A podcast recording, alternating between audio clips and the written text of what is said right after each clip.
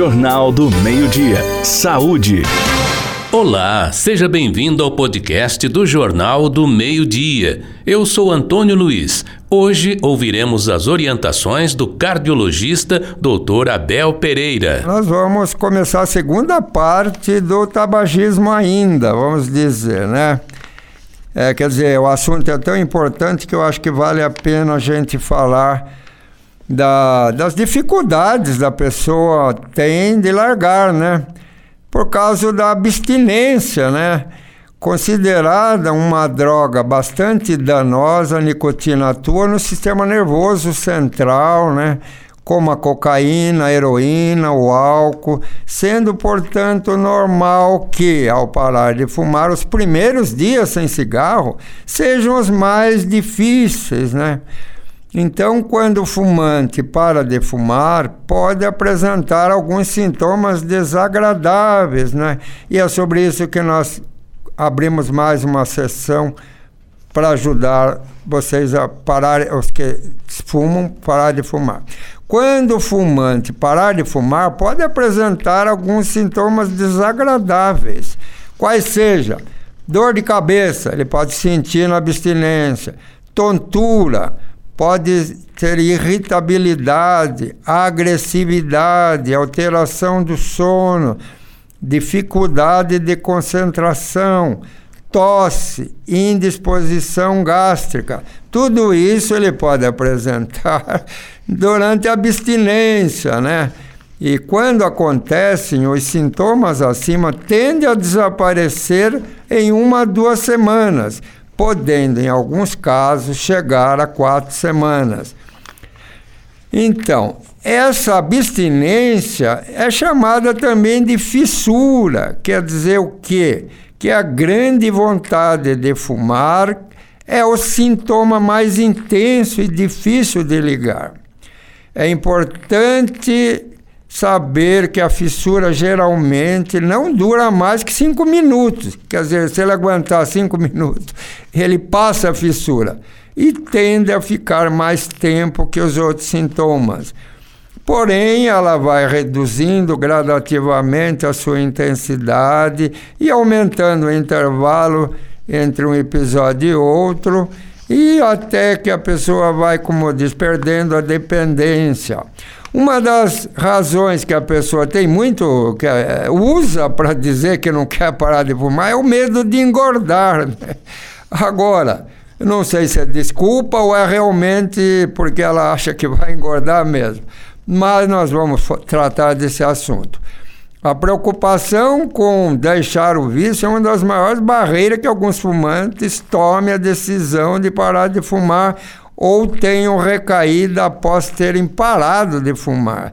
É importante entender que geralmente o ganho de peso após a cessação do tabagismo é um ganho de peso temporário, sendo que na maioria dos casos ocorre nos primeiros meses pós a cessação do tabagismo, né?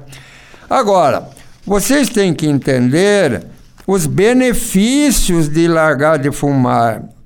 Por exemplo, agora, se você está fumando e larga agora, após 20 minutos a pressão sanguínea e a pulsação, que está acelerada por causa da nicotina, volta ao normal.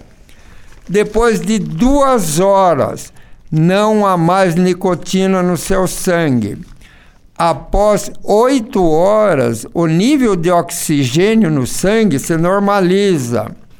Após 12 a 24 horas, os seus pulmões já funcionam melhor. Após dois dias, o olfato já percebe melhor o cheiro, porque a nicotina é, é, atrapalha até a pessoa sentir cheiro, né? Parece Covid, né?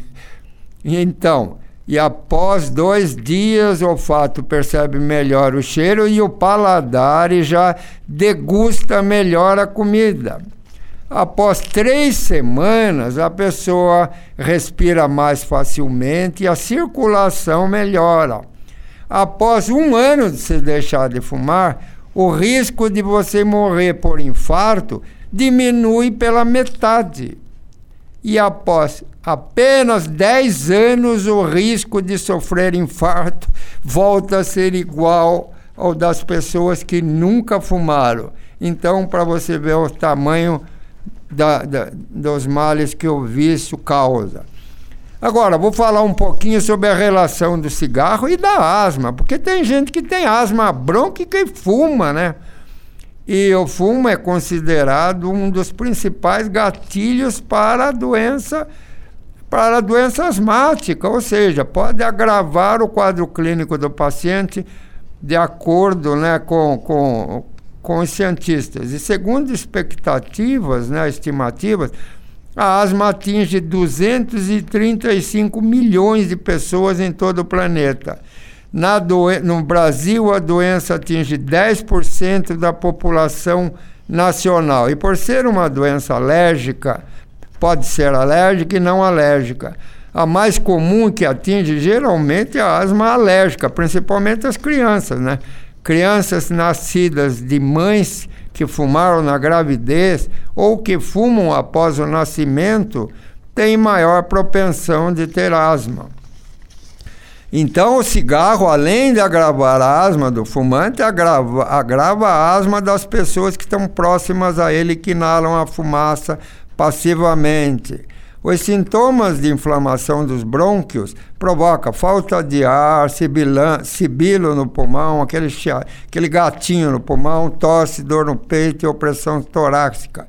E os sintomas costumam ser desencadeados por infecções respiratórias, exercício e exposição alérgico.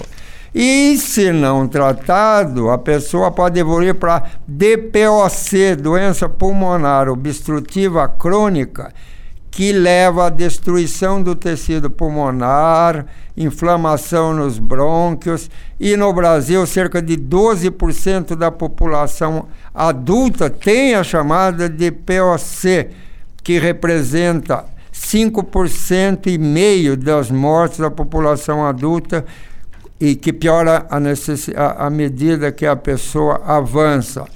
Nós que somos médicos e trabalhamos nessa área, nós já vimos que a pessoa, às vezes, ela morre fumando. Infelizmente, a realidade é essa, que o fumo é uma doença tão terrível que tem gente que interna com isso, não quer largar de fumar, enquanto está tratando, ela arruma um jeitinho de piratear um, cigarro lá, apesar de ser combatido né, pela enfermagem, pelos médicos, né, mas para você ver como é um vício terrível. Mas, repetindo mais uma vez, se você fuma, faz um exame de consciência e comece já a programar para você parar de fumar e, e com certeza você vai agradecer muito esse nosso, nosso conselho aqui na, na Rádio Super Difusora de Itapetininga.